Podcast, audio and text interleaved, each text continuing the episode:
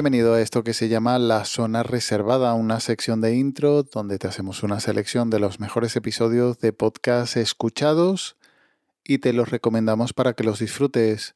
Hoy vamos con uno rápido y es que el staff de, de intro, es decir, el Emma y yo, pudimos aprovechar el último día de la semana del cine y fuimos a ver una película que quizás eh, tendrás una reseña de ella por aquí en los próximos días. Y por ese motivo vamos tarde, así que te dejo aquí la recomendación. El episodio 34, Un tsunami de galaxias, de Oscilador Armónico. Oscilador Armónico.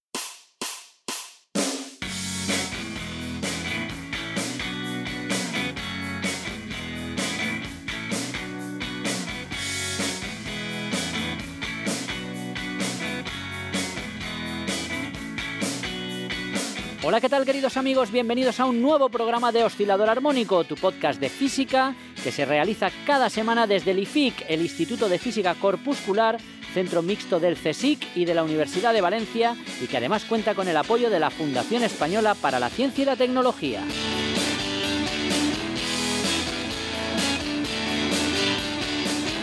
Les habla Antonio Rivera y junto a mí, al mando de la técnica, Sergio Agramún.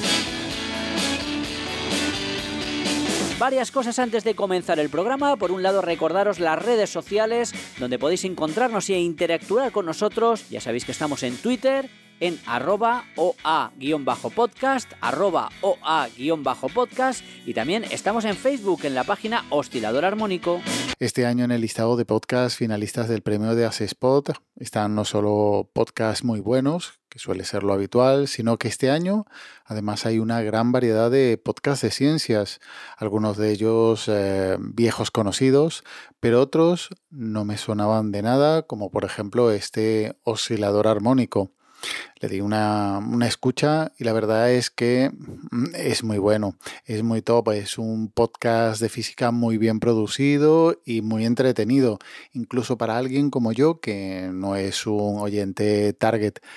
Un buen finalista y un buen podcast que espero que te resulte una buena recomendación si estás interesado un poco por la física cuando cargas eléctricas se mueven en círculo, se forman campos magnéticos. Si tú coges una corriente circular eléctrica, se forma un campo magnético alrededor de eso. Pues la gente decía, no, no, ¿será que la carga eléctrica está girando? Y Pauli dijo, no digáis tonterías, eso es una bobada, me lo he calculado yo y tendría que estar girando más rápido que la velocidad de la luz. Eso es completamente imposible. Pero luego se refinó la teoría y el propio Pauli terminó como dándole su apoyo y formulando por primera vez la teoría del spin como si fuese esta especie como de giro, como si la, partícula estuviera girando. Y de ahí el nombre que tiene, spin. Spin es giro, ¿no? Que en inglés significa girar, dar vueltas, ¿vale? ¿Cuál es la característica particular que tiene este spin? Pues que tanto si lo ves como campo magnético o si lo ves como giro, es evidente que está cuantizado, como tantas cosas en el mundo de las partículas. Si los oyentes se acuerdan cuando hablamos de cuanto y de física cuántica, eso quiere decir que una propiedad que podría tomar varios valores, en realidad decide tomar solo uno, dos, tres, unos poquitos. Y eso se ve en el experimento que acabo de describir. Aparecían dos manchas, una arriba y otra abajo. No aparecían cosas entre medias. Y como siempre, los links estarán en las notas del audio junto al enlace al grupo de Telegram t.me barra zona reservada. Ya nos emplazamos hasta la próxima semana en esta zona reservada de intro. Cuídate y un saludo.